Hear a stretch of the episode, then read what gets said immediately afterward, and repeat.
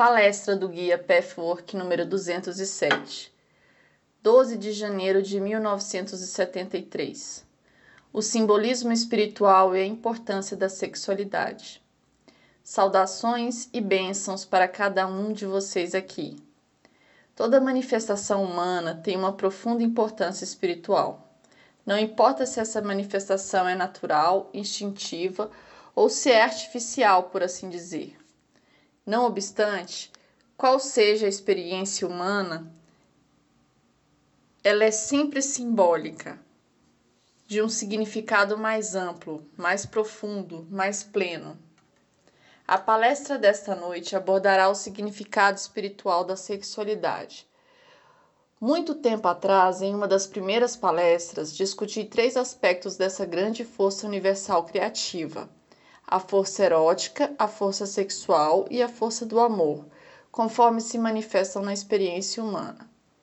É claro que essas três forças não são realmente forças separadas, mas subdivisões de uma mesma força. Elas se manifestam diferentemente somente no âmbito do confinamento do ego, onde podem ser divididas. Agora usarei o termo sexualidade como um todo e discutirei principalmente sua manifestação no âmbito humano, seu propósito, seu significado espiritual. O modo como a sexualidade se manifesta varia de acordo com o desenvolvimento de cada ser humano. Discutiremos o princípio da sexualidade no indivíduo totalmente autorrealizado, em uma pessoa comum e descendo a escala naqueles que estão talvez ainda em um nível muito baixo de desenvolvimento espiritual e, portanto, gravemente bloqueados e divididos. A força sexual é uma expressão da consciência em busca de fusão. Vocês todos sabem que a fusão é o propósito da criação. Podem dar a isso o nome de integração, unificação, unicidade. Mas qualquer que seja o termo empregado, o objetivo final de todos os seres cindidos é a reunificação dos aspectos individualizados e separados da consciência maior com o todo da consciência. As partículas cindidas das entidades formam uma parte integral de uma grande força motora que determina que esses, que esses indivíduos se lancem em direção à unificação. Essa atração é irresistivelmente forte e existe em todos os organismos, até mesmo nos inanimados, embora a esta altura a inteligência e a percepção humanas ainda não possam observar esse fato. No âmbito humano, o poder da sexualidade pode, em sua forma mais ideal, ser o maior representante da existência espiritual. Não existe nenhuma outra experiência humana que expresse de maneira tão plena o quão são a bem-aventurança espiritual a unicidade e a temporalidade, o agora atemporal além dos confins do tempo. Na experiência sexual total, o homem rompe os confins do tempo e da separatividade nas quais sua mente limitada o aprisionou. Tal experiência faz com que o homem se recorde de sua verdadeira existência na eternidade. A união, a fusão, a experiência de bem-aventurança e a sensação de atemporalidade na união sexual Todos dependem da unificação dos indivíduos em questão e, portanto, de suas atitudes em todos os níveis. Se a experiência sexual for uma expressão de todos os níveis das partes envolvidas, físico, emocional, mental e espiritual, se esses níveis estiverem em paz uns com os outros e sem qualquer conflito, se as pessoas em todos esses níveis expressarem seu ser em concordância com a lei espiritual, que é amor, verdade e expressão positiva em relação à vida, então a experiência sexual, será tão completa, tão gratificante, tão rica, tão jubilosa, tão acalentadora, tão sustentadora, tão favorecedora e tão reminiscente da realidade espiritual quanto qualquer experiência humana poderia ser. Nessa experiência jubilosa, a realização transcende a satisfação e o enriquecimento pessoal. Isso significa que, por meio dessa realização e através dela, os indivíduos estão cumprindo uma tarefa no universo. Isso pode parecer estranho, já que o cérebro humano está acostumado a associar o desempenho de tarefas com algo árduo e mais ou menos difícil, ou até mesmo desagradável. Na realidade, quanto mais completa for a alegria, o prazer, a bem-aventurança, o êxtase, mais poder criativo é acrescentado ao reservatório universal. Cada experiência, assim, é como uma nova estrela que se ilumina em algum lugar da criação e se torna mais uma tocha na escuridão do vazio que é finalmente preenchido. Vamos discutir agora esses vários níveis em relação ao nosso tópico. Qual é o significado da experiência sexual no nível físico? O que a ânsia de unir-se fisicamente expressa, por assim dizer? As respostas habituais, como procriação, perpetuação da raça, necessidade de prazer, são somente respostas parciais e bastante superficiais. Quando dois seres humanos estão atraídos um pelo outro, podemos dizer, traduzindo essa manifestação em uma linguagem concisa, que as partes envolvidas estão sedentas por conhecerem-se uma a outra, revelar-se uma a outra, encontrar a outra, deixarem-se conhecer e ser encontradas, encontrarem o verdadeiro ser da outra pessoa. Pela revelação de si mesmo a outro ser, esse ser verdadeiro pode entrar no âmbito e circunferência do eu que desta forma está buscando, e vice-versa. Esse desejo, que é energizado por uma força involuntária, cria o eletrizante sentimento e anseio de bem-aventurança. Nem é preciso dizer que essa atração, que se essa atração existir meramente no nível físico, sem que os outros níveis também entrem na expressão, pelo menos em alguma medida, a experiência decorrente pode ser desalentadora deve deixar muito a desejar. Não pode jamais ser mais do que a representação ou antegozo mais infinitesimal e superficial daquilo que a alma realmente anseia, mas é cega demais para compreender e acalentar. A busca exige, logicamente, um processo de purificação e unificação, tal como o caminho de vocês. Porque a consciência humana é limitada, cega e meramente tateia no escuro, muito frequentemente tal atração por outra pessoa não está direcionada à pessoa real, senão a uma imagem fabricada na mente daquilo que a outra pessoa deveria ser, a fim de atender às necessidades reais ou imaginadas da pessoa que deseja. Com frequência, a pessoa real é totalmente ignorada e deliberadamente negada. A pessoa que deseja insiste em sua, em sua ilusão e se zanga quando a ilusão não se torna realidade. Geralmente, isso é mútuo. Ambas as partes estão em busca de outro alguém, por assim dizer, sem estarem cientes disso. A medida da realização é um bom parâmetro do quanto se busca a pessoa real. A ausência de bem-aventurança indica a natureza ilusória da busca, a sobreposição deliberada de outra pessoa sobre a pessoa real. Quando a atração é verdadeiramente autêntica e se origina de uma base real e completa, é direcionada a essa pessoa específica em particular, e não à imagem simbólica de outro alguém, possivelmente uma figura parental. Nesse caso, é de fato a essa pessoa a quem se deseja revelar da maneira mais íntima e real possível e com quem se deseja estar tão intimamente conectado quanto possível. O anseio por uma conexão próxima nunca cessa na alma humana, mas assume diferentes formas em um bebê e em um adulto.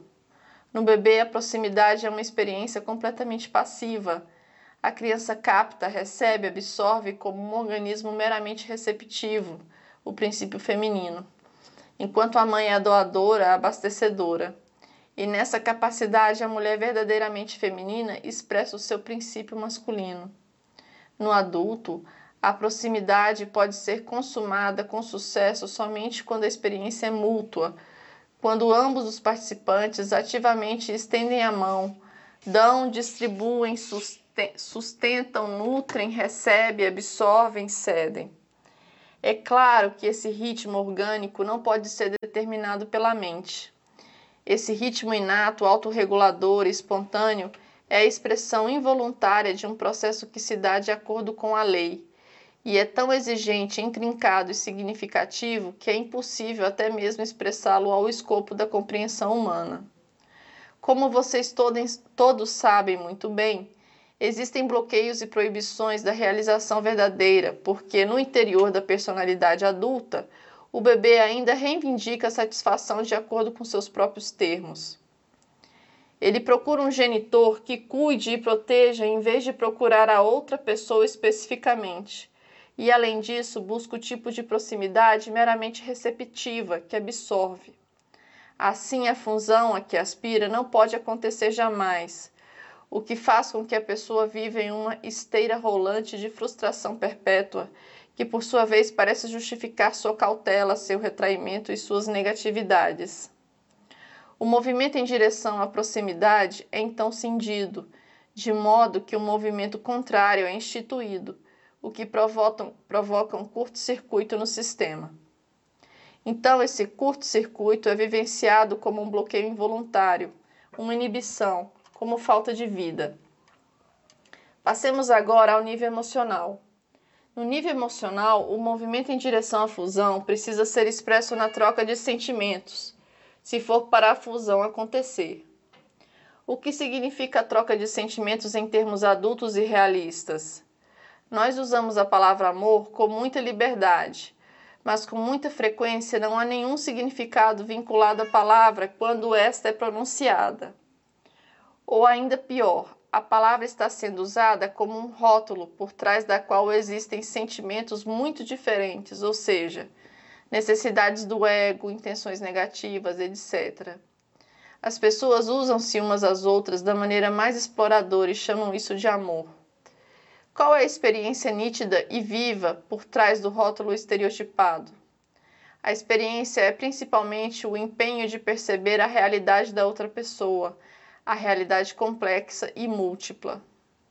Tal empenho exige que temporariamente se coloque de lado as próprias necessidades, ego, expectativas e preocupações pessoais e que a pessoa se torne vazia, por assim dizer, para deixar entrar o que é a outra pessoa, para verdadeiramente ver, perceber, vivenciar, sentir as diversas facetas do desse outro ser.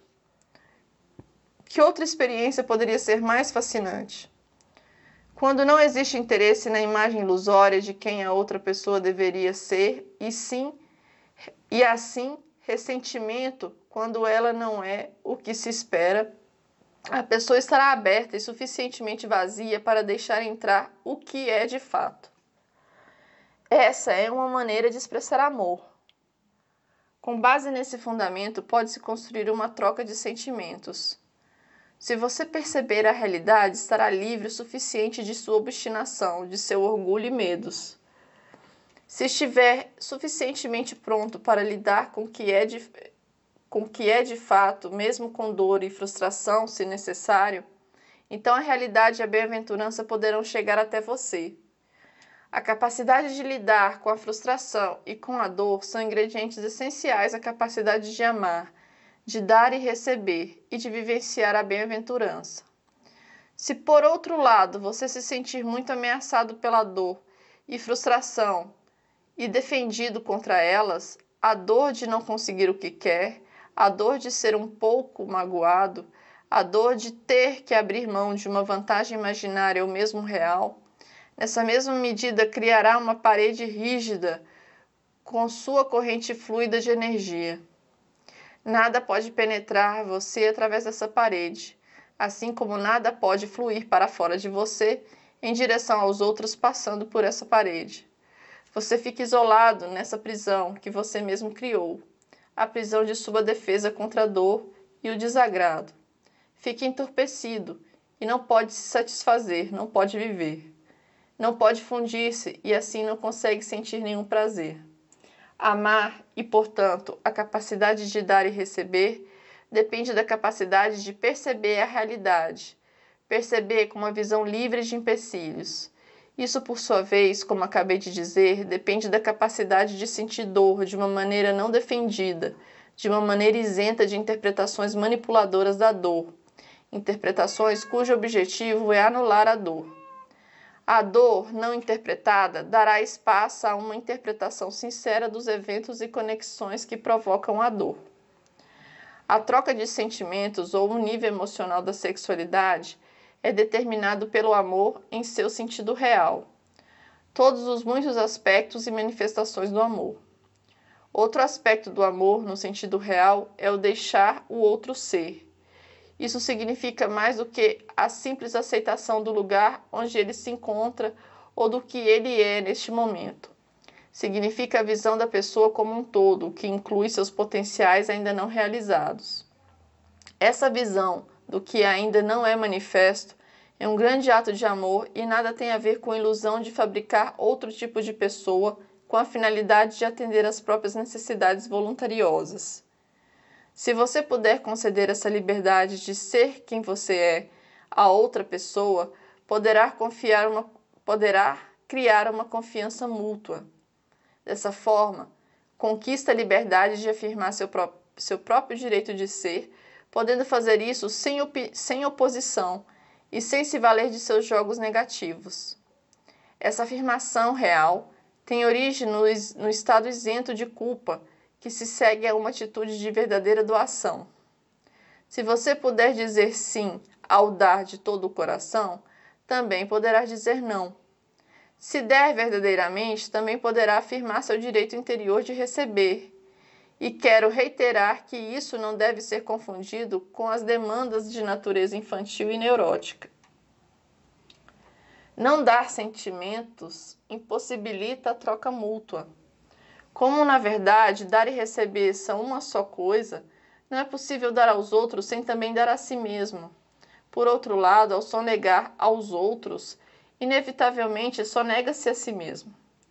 Atribui-se então ao outro a culpa pela privação que daí resulta, o que acontece como consequência da ilusão de que dar e receber representam dois atos separados. A fusão pela qual se anseia pode ser satisfeita, portanto, somente se cada sentimento que se anseia receber e cada um dos aspectos do amor estiver influindo abundantemente da própria pessoa. Ternura, calor humano, respeito, reconhecimento da essência da pessoa com a capacidade de crescimento, mudança e bondade, paciência, sempre o benefício da dúvida, sempre deixando espaço para interpretações alternativas confiança, dá espaço para, que, para se desenvolver e ser, todos esses aspectos do amor que se deseja tão ardentemente que lhe sejam dados. No nível emocional, a fusão pode acontecer somente quando se estiver totalmente comprometido e se aprender cada vez mais a aperfeiçoar a capacidade de dar todos esses componentes do perfeito amor. Mas, a fim de fundir-se emocionalmente, e, portanto, totalmente, é igualmente necessário expressar-se a si mesmo com sinceridade para outra pessoa, ainda que isso possa não ser bem-vindo ou desejado. Não fazê-lo sob disfarce de bondade amorosa e enfrentar em silêncio é sentimentalismo e com frequência desonesto, porque na realidade a pessoa simplesmente teme as consequências desagradáveis e assim não está disposta a arriscar-se à dor, à exposição, à confrontação e ao trabalho árduo de encontrar a reintegração do relacionamento em um nível mais alto e, respectivamente, mais profundo. Isso pode ser feito sem culpa e de maneira saudável somente quando se estiver lidando com a própria crueldade e, tiver, e a tiver eliminado. Enquanto houver crueldade, não será possível nunca dizer a verdade aos outros sem magoá-los. A motivação oculta para tal, para tal impregna suas energias e afeta suas ações e palavras. Isso, por sua vez, paralisa sua coragem de falar abertamente e confrontar a situação que requer aperfeiçoamento. Como então pode uma doação irrestrita de amor, em todas as suas diversas facetas, ser reinstituída e ampliada? É possível que você esteja isento de crueldade e possa falar abertamente de maneira totalmente construtiva, e ainda assim a outra pessoa fique magoada, talvez porque ela insista em nunca ser criticada ou frustrada. Mas se você puder lidar com a mágoa que isso faz surgir em você, poderá verdadeiramente arriscar esse evento e batalhar até o fim, de modo que uma troca aberta de sentimentos possa ser possível. Você se dará conta de que quanto mais age com base em sua intenção sincera de amar e sentir, mais profundamente mais proveitoso será o resultado quando arriscar ofender seu parceiro. Por outro lado, quando você fala a verdade porque precisa machucar, mas não deseja admitir esse fato, o resultado será necessariamente indesejável. Sua culpa por essa motivação oculta será um escudo que se interpõe entre você e a verdade e entre você e a outra pessoa. A realização e a bem-aventurança, porque sua alma inexoravelmente anseia, e que podem ser satisfeitas somente pela fusão com outra consciência, dependem de sua, de sua habilidade de arriscar, de confrontar, de elaborar, de admitir seu segredo mais bem guardado e, como resultado, de falar abertamente quando a outra pessoa coloca obstruções no caminho. Você também precisa reconhecer seu próprio limite para expressar seus melhores sentimentos quando negativamente quando negatividades veladas ou jogos ocultos por parte de seu parceiro tornam esse ato impossível. A assertividade positiva de que falo aqui é completamente diferente da necessidade de atribuição de culpa. Na verdade, esta última coloca a responsabilidade na outra pessoa, enquanto a primeira não o faz, mas também reconhece a ação do outro.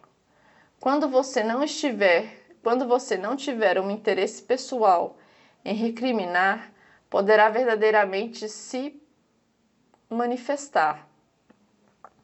Não estará cego demais para enxergar por completo o desenvolvimento emocional na troca negativa. Quando percebe essa troca negativa de maneira indireta, seu esforço é necessariamente doloroso e não pode haver paz em seu reconhecimento da participação de seu parceiro.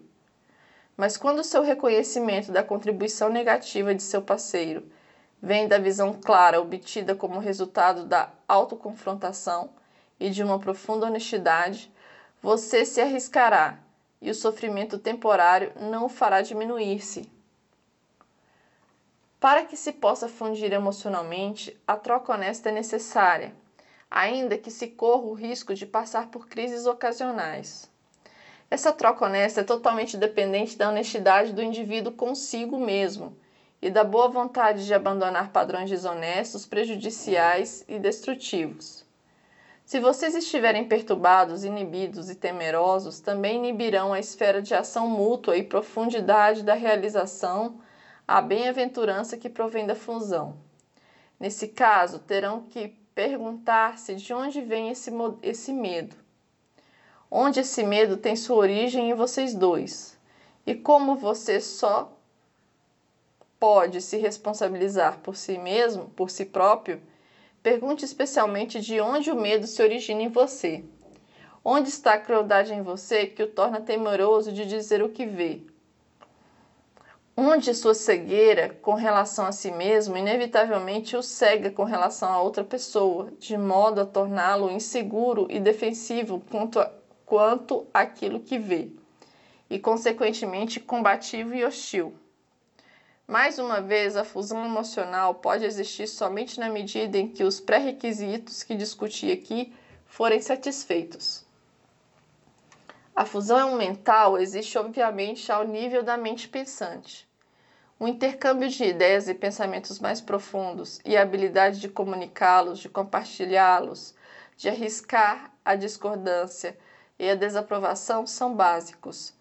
A fusão mental pode existir somente quando existe certa mescla de compatibilidade e complementação. Dois parceiros compatíveis têm que compartilhar determinadas ideias fundamentais acerca da vida. Precisam estar espiritualmente mais ou menos no mesmo nível de desenvolvimento. Isso não significa que cada pequena ideia precisa ser compartilhada. Isso é praticamente impossível e, na verdade, a divergência é, em certos aspectos, necessária e não é apenas um resultado da multiplicidade da manifestação humana, mas ao mesmo tempo uma lição necessária para o propósito da continuidade do desenvolvimento. A necessidade de se aproximar gradualmente da verdadeira compreensão um do outro, a humildade de buscar e descartar, se necessário, a humildade de deixar o outro e também a si mesmo estar certo ou errado, o próprio ato de procurar um caminho mais profundo de verdade, mesmo em relação às mínimas questões, tudo isso representa um maravilhoso combustível para o crescimento e dessa forma ajuda a proporcionar uma fusão mais profunda no nível mental. Os hábitos e atitudes que se aplicam aos pontos em que há diferenças são importantes. Vocês evitam qualquer confrontação de ideias porque é simplesmente desconfortável demais jogar lenha na fogueira? Concordam superficialmente para ficarem em paz porque a questão não tem mesmo importância? Talvez nem se deem ao trabalho de pensar profundamente sobre questões que não lhes dizem respeito diretamente? Ou insistem em estarem certos só por estarem? A discordância é um modo de, que encont de encontrarem uma válvula de escape para seus sentimentos e pensamentos negativos acumulados e com os quais optam por não lidar construtivamente? A liberdade de ter ideias diferentes pode ser concedida somente quando vocês dois estiverem ancorados na verdade espiritual e quando sua intenção apontar para essa direção. Quando a realidade espiritual é para sempre o objetivo absoluto, vocês também sabem que existe apenas uma verdade. Isso se aplica tanto às questões vitais em grande escala quanto às, menos, quanto às menores banalidades do dia a dia. Mas vocês também sabem que essa verdade única tem muitas facetas, o que com frequência faz de, faz de dois opostos aparentes partes de um mesmo todo. Com o objetivo espiritual como meta absoluta, evitarão de se aferrar a opiniões, ideias e pensamentos.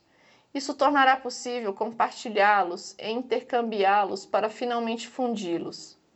Se o objetivo for sempre a verdade interior, a verdade espiritual, as pequenas discordâncias ou diferentes opiniões desaparecerão lentamente.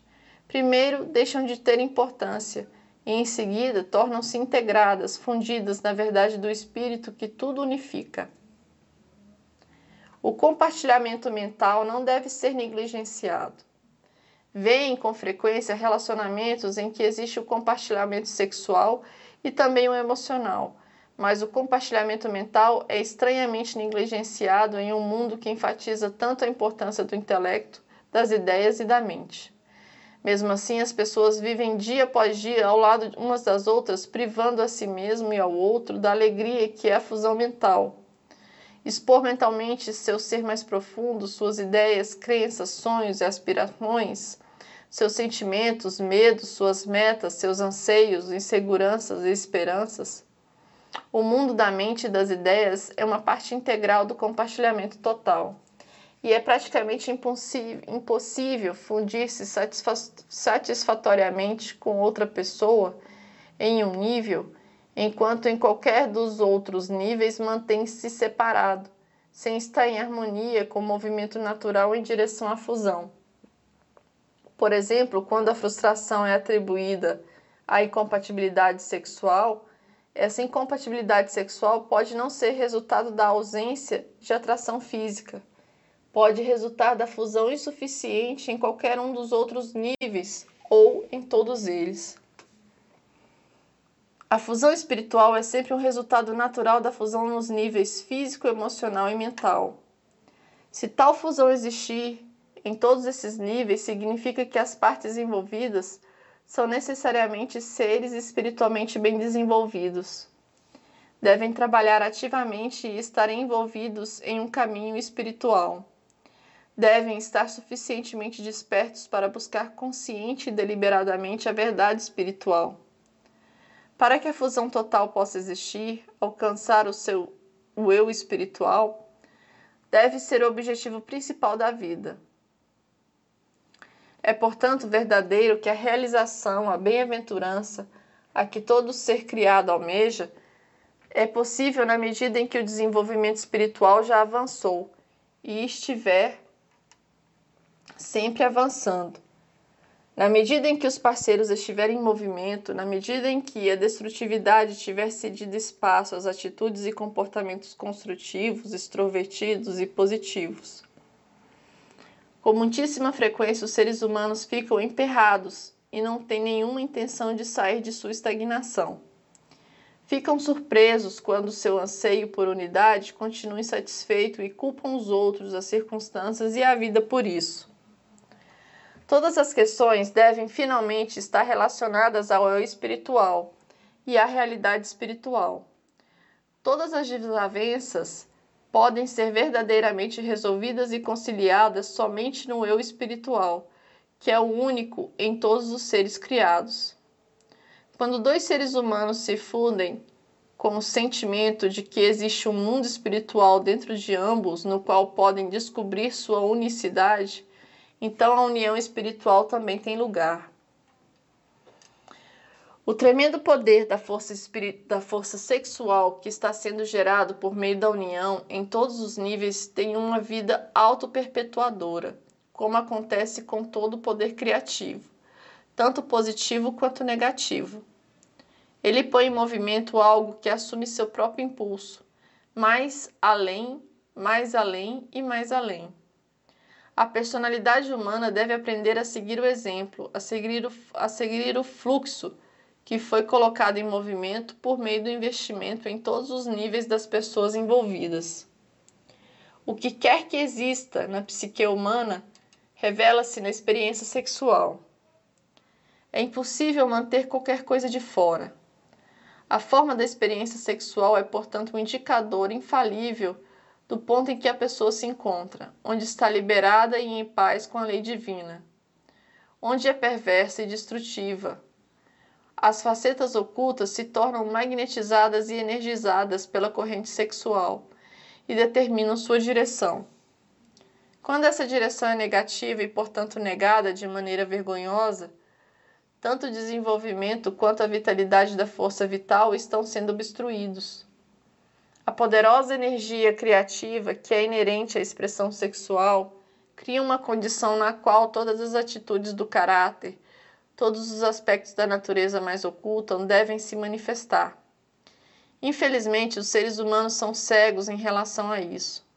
Mesmo a psicologia mais avançada está alheia ao fato de que, na maneira como a sexualidade se manifesta, não necessariamente em ação, mas em inclinação, a totalidade do caráter, todas as atitudes, todas as tendências da personalidade do ego, todos os problemas e impurezas são revelados, assim como acontece com a beleza já purificada, é claro. Tudo isso é revelado e disponibilizado àquele que sabe como olhar e encontrar, ver e reconhecer.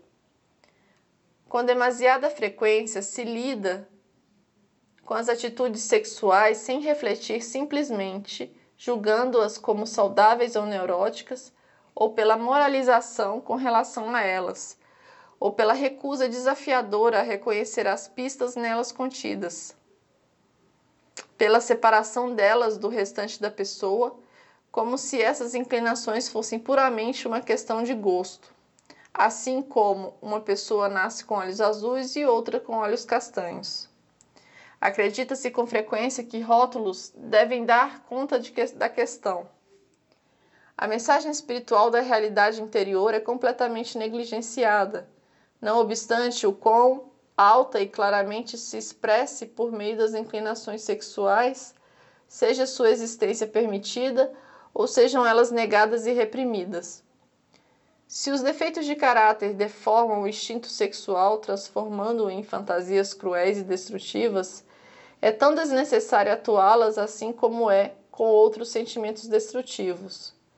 O mesmo acontece com os sentimentos assassinos que vocês reconhecem e admitem em seu caminho e que não precisam ser postos em práticas para que a pessoa possa encará-los, entendê-los, aceitá-los e lidar com eles bem como reconhecer qual é o seu significado interior. É simplesmente porque a energia sexual é tão poderosa que cada uma das, das menores atitudes aparentemente insignificantes que existem na personalidade humana reaparece de forma simbólica na expressão sexual. A maneira como a sexualidade se expressa em um indivíduo espelha os aspectos nele dos quais precisa desesperadamente estar ciente. Aqui, meus amigos, trata-se de uma questão de aprender a usar essa solução. Olhem para a sua sexualidade de uma maneira nova. O que ela revela a vocês sobre sua natureza não sexual, por assim dizer, sobre a sua pessoa, suas atitudes, etc. Onde sua sexualidade revela seus problemas e onde e como revela sua natureza purificada? Quando vocês não estão em harmonia nos quatro níveis que discutimos, isso deve ficar evidente. Digamos que suas atrações, suas necessidades e desejos são fortes no nível físico. Partamos do pressuposto de que vocês estejam prontos para se expor nesse nível e buscar ali a união. Mas partamos também do pressuposto de que no nível emocional e o mental, esse não é absolutamente o caso. Aí vocês desejam se manter separados, não desejam dar nem arriscar, nem integrar constantemente a fusão de cada nível em um plano mais elevado. Nesse caso, o nível físico não apenas ficará severamente restrito, mas a natureza do impulso sexual deverá, de uma forma ou de outra, revelar as atitudes emocionais e mentais que você mantém ocultas e que não tem noção que reaparecem em sua sexualidade, sexualizadas, por assim dizer, infundidas e magnetizadas pela força sexual. Se você não se, se, se não se permitir a consciência das negatividades do sistema psíquico, a experiência sexual deverá ficar bloqueada, desinteressante, insatisfatória, mecânica e, nos casos mais graves, até mesmo totalmente paralisada. Se essa negação for removida, a inclinação sexual poderá revelar as tendências de caráter, como, por exemplo, a de encontrar prazer em ser cruel. Existem muitas variações e muitos detalhes que não têm como ser generalizados. Por exemplo, se tanta culpa por que, por qualquer que seja a negatividade, e a consequente autopunição resultante forem negadas e reprimidas, deverão reaparecer e revelarem-se em sua inclinação sexual de ser ferido, humilhado, rejeitado. Existem inúmeras possibilidades e significados Cada fantasia sexual precisa ser despertada novamente e ter a permissão de ser, de forma a poder ser compreendida. Essa é a única maneira de fazer com que a energia sexual estagnada volte a fluir, mesmo que isso signifique primeiro realizar as fantasias em sua mente ou de uma forma divertida em um relacionamento íntimo e estabelecido.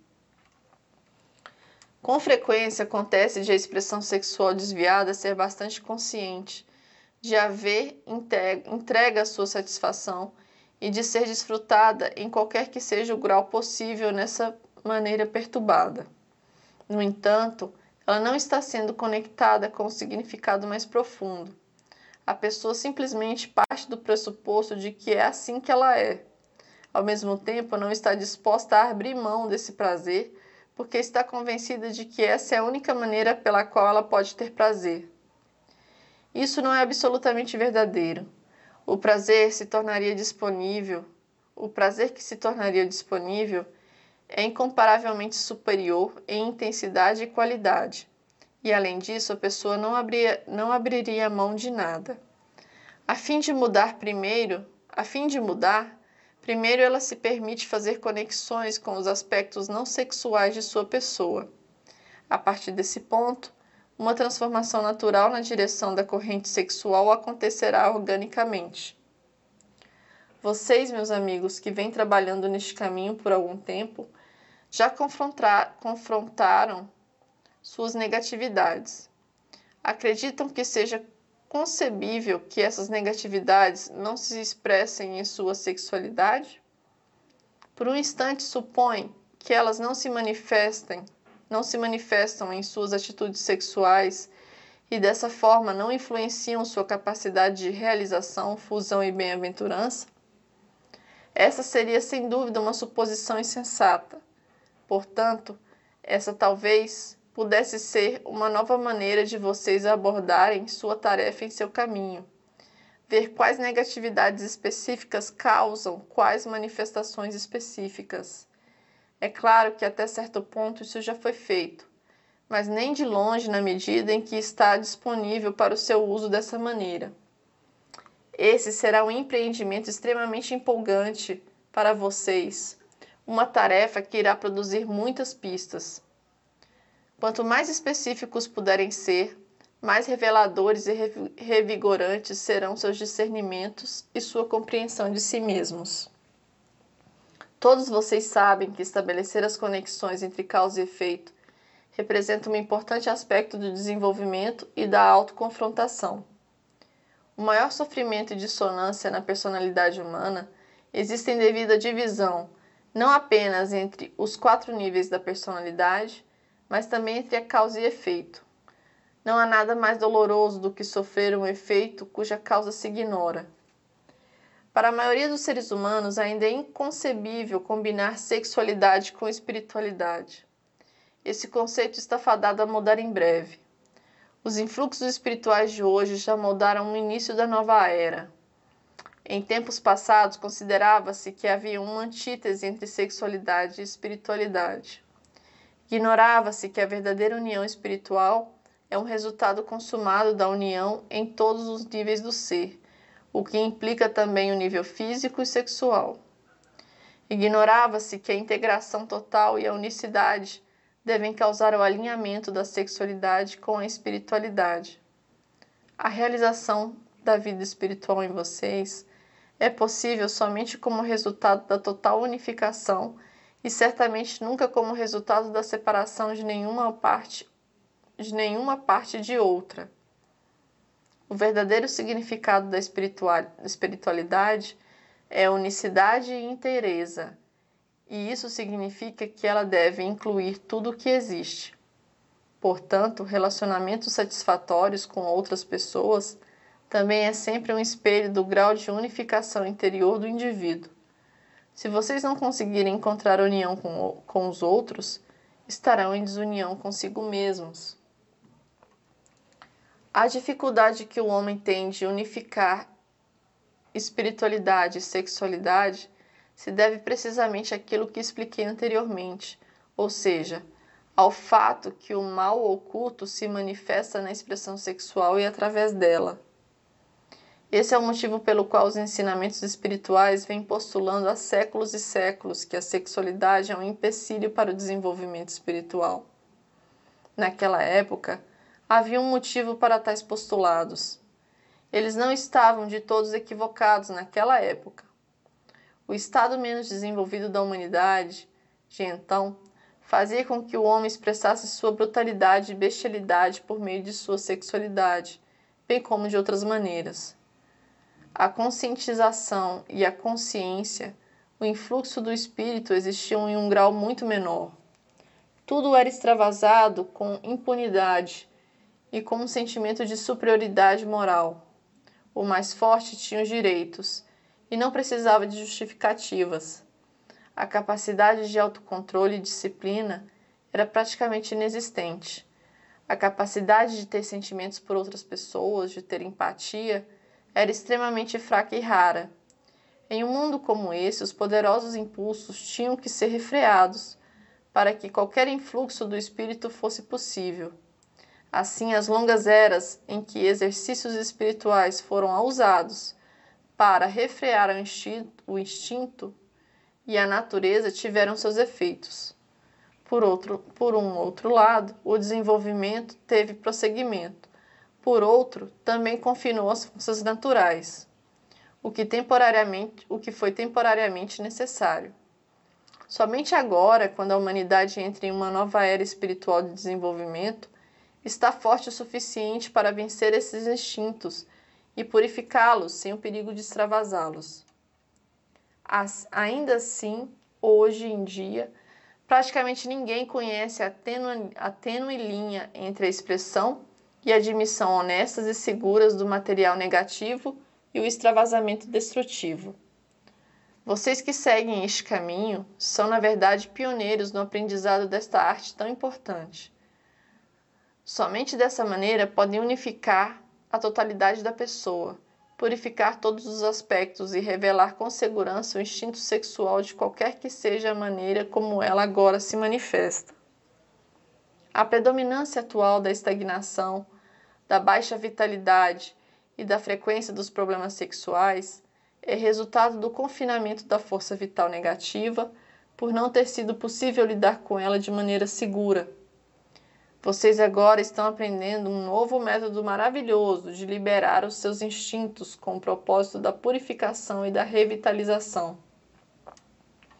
Se a energia da força vital estiver concentrada no mal, não reconhecido e não encarado, a energia será temida como tal, e um estado de estagnação será preferido como o menor dos males.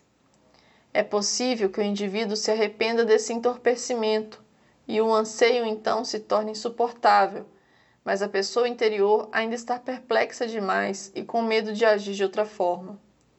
O mal é negado e a personalidade pode então tentar forçar e impulsionar a força sexual artificialmente, com resultados muito insatisfatórios. A pessoa pode então recorrer a estimulantes artificiais e a sexualidade se tornar ainda mais destacada do resto da personalidade. A cisão entre os níveis cria mais curtos circuitos. Talvez a dissonância entre os diversos níveis possa se manifestar da seguinte maneira o nível emocional expressa não quero amar, ódio negado.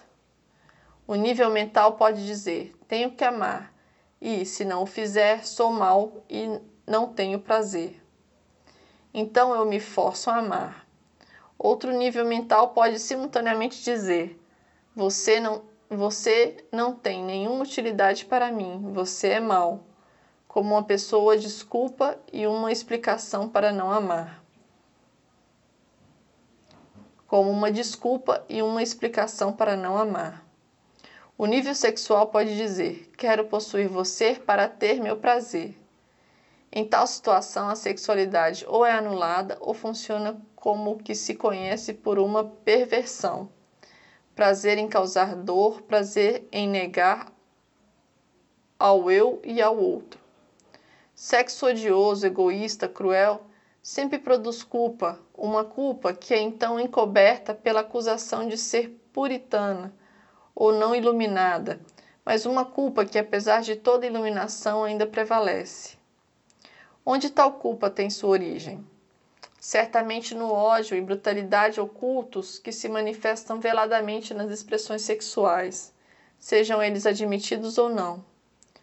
Se os desejos de rebaixar o outro, de agir de maneira egoísta, ser explorador sem pensar no outro, não forem trabalhados diretamente, contaminarão a sexualidade sagrada.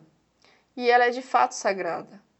Quando a sexualidade é usada a serviço do engrandecimento do ego e da ânsia de poder, que alternativa ela teria se não produzir uma culpa inexplicável ou uma culpa habilmente justificada pelos antecedentes e influências precoces? Nada é tão perigoso quanto usar uma energia espiritual poderosa de maneira destrutiva e invertida. Quer esse uso se dê como um fato real, quer somente na mente e na atitude. Quando matar e odiar estão embutidos na sexualidade, essa se torna depravada e antagônica à espiritualidade. Esse é o motivo pelo qual as pessoas extravasam durante milênios os instintos mais bestiais na sexualidade, o que fez com que se acreditasse que a sexualidade em si era bestial. Somente agora é possível ao homem tomar todo o mal concebível, encará-lo e não agir de acordo com ele. Hoje existe uma consciência no homem que o torna bastante ciente de ser depravado. Essa percepção nem sempre está na superfície, visto que com frequência o homem tenta evitar aquilo que sabe. Mas, não obstante, ela existe na psique. Portanto, existe uma relutância em se integrar, entregar ao instinto sexual, já que ele faz aflorar as negatividades negadas, o mal, a destrutividade. Se vocês usarem essa pista e essa ferramenta no espírito do Pathwork para permitirem-se ver e admitir, não apenas obterão um discernimento mais profundo sobre si, estabelecendo novas conexões, se purificarão mais, como também ativarão o poder sexual que lhes era tão fugidio. Vocês liberarão sua sexualidade e simultaneamente poderão integrá-la ao seu eu espiritual, sem forçar de maneira compulsiva e extemporânea, mas sim como um processo natural. Libertarão a energia sexual do envolvimento negativo no qual estava enredada. A percepção de onde vocês estão presos sexualmente deve ser combinada ao entendimento complexo do significado desse aprisionamento. Vocês precisam explicar, por assim dizer, o que a expressão negativa de sua sexualidade significa. Como ela revela seu egoísmo, crueldade, sua falta de amor ou cobiça. Lidem com isso, meus amigos. Quanto mais o fizerem, menos bloqueados estarão, e mais espontâneo o movimento interior se tornará mais revitalizados ficarão com a experiência da fusão, mais as forças involuntárias funcionarão. Mas precisam primeiro assumir o risco, permitindo que as forças involuntárias revelem os aspectos mais profundos das partes más em vocês, que de outra forma não teriam como descobrir. As fantasias sexuais mais secretas, se forem examinadas pelo que realmente são, à luz da verdade clara, serão a sua liberação. Nenhuma verdade é mais do que se pode suportar. Nenhuma verdade, se percebida com um senso de realismo, pode jamais diminuir seu espírito e seu eu verdadeiro. Assim, vocês são vivificados e despertam de sua falta de vida. Vocês se libertarão de seus medos. Antes de encerrar essa palestra, eu gostaria de dizer mais uma coisa em conexão com esse tópico. Os princípios masculino e feminino no universo expressam-se em cada ato criativo, como eles se expressam entre os dois parceiros e em cada um deles. O princípio masculino expressa o movimento extrovertido de alcançar, dar, agir, iniciar, afirmar. O princípio feminino expressa o movimento receptivo, absorvendo e nutrindo.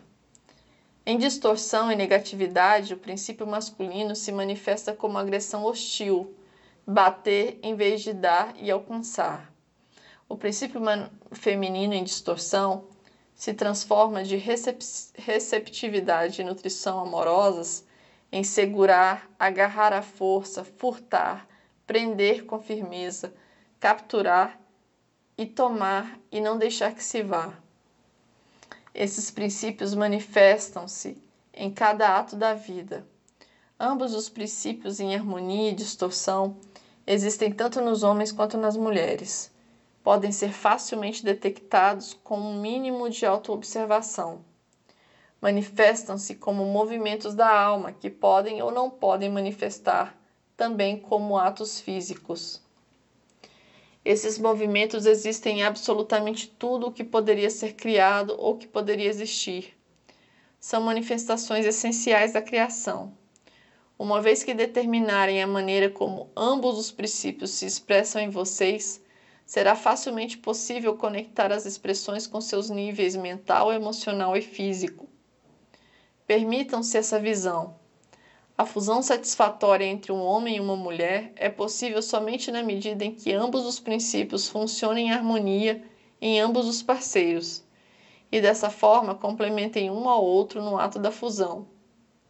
Se não houver uma interação harmoniosa em seu próprio sistema psíquico entre os princípios masculino e feminino, se ali houver distorção e desequilíbrio, isso também deverá inevitavelmente se manifestar na sua escolha de um parceiro e na maneira como conduz o relacionamento. A fusão harmoniosa intensifica-se intensifica até o ponto de uma fusão total. A fusão total é a realização total que os dois movimentos encontraram em seu clímax. Esse é um fenômeno universal que pode ser encontrado em todo ato criativo, seja ele a criação de um sistema planetário ou a criação de um simples objeto, ou a unificação de dois parceiros amorosos. Esse ponto de fusão, que vocês podem chamar de orgasmo, é a realização total. O propósito foi atingido, por assim dizer, no espírito na medida em que isso é possível agora para entidades que se esforçam em qualquer ato criativo que seja. Essa experiência criativa pode desenrolar-se somente na medida em que as negatividades e defesas egóicas vão sendo abandonadas e o movimento involuntário aceito, bem recebido e seguido. Ele continuará a expandir-se até que a união total com o todo aconteça. Mas enquanto o universo não chegar à sua plenitude no preenchimento do vazio com luz espiritual, o orgasmo na criação poderá ser apenas temporário, de modo que as partes se, encontrem, se encontram separadas novamente e continuam em seus esforços para sempre, até que um seja o todo e todos sejam um, até que não haja mais escuridão, mas apenas luz espiritual, verdade e beleza. Se todos vocês pudessem realmente saber que tem um tesouro inesgotável de segurança, de amor e de luz em vocês, a única coisa que obstrui seu acesso a ele é seu pensamento, seu desconhecimento, seu não querer sentir, conhecer e considerar essa verdade. Tirem proveito dessa, dessa verdade. Meus amigos, suponho que deva haver muitas perguntas sobre este tópico. Sugiro que anotem todas as perguntas e que nós tratemos delas na próxima sessão de perguntas e respostas. Neste momento específico, a energia está muito bonita, muito forte e vigorosa. Deixem-se ser levados por, por ela naquilo que dizem, no modo como se comunicam e como conduzem o prosseguimento dos trabalhos. Deixem-se levar pelo Espírito para uma expressão mais livre e trabalhem agora com essa energia. Eu os deixo com esse fluxo dourado de energia e o sentimento que foi evocado na maioria de vocês. Sejam abençoados na verdade da vida, que está disponível sempre, na verdade do amor e no amor pela verdade e na paz da realidade espiritual.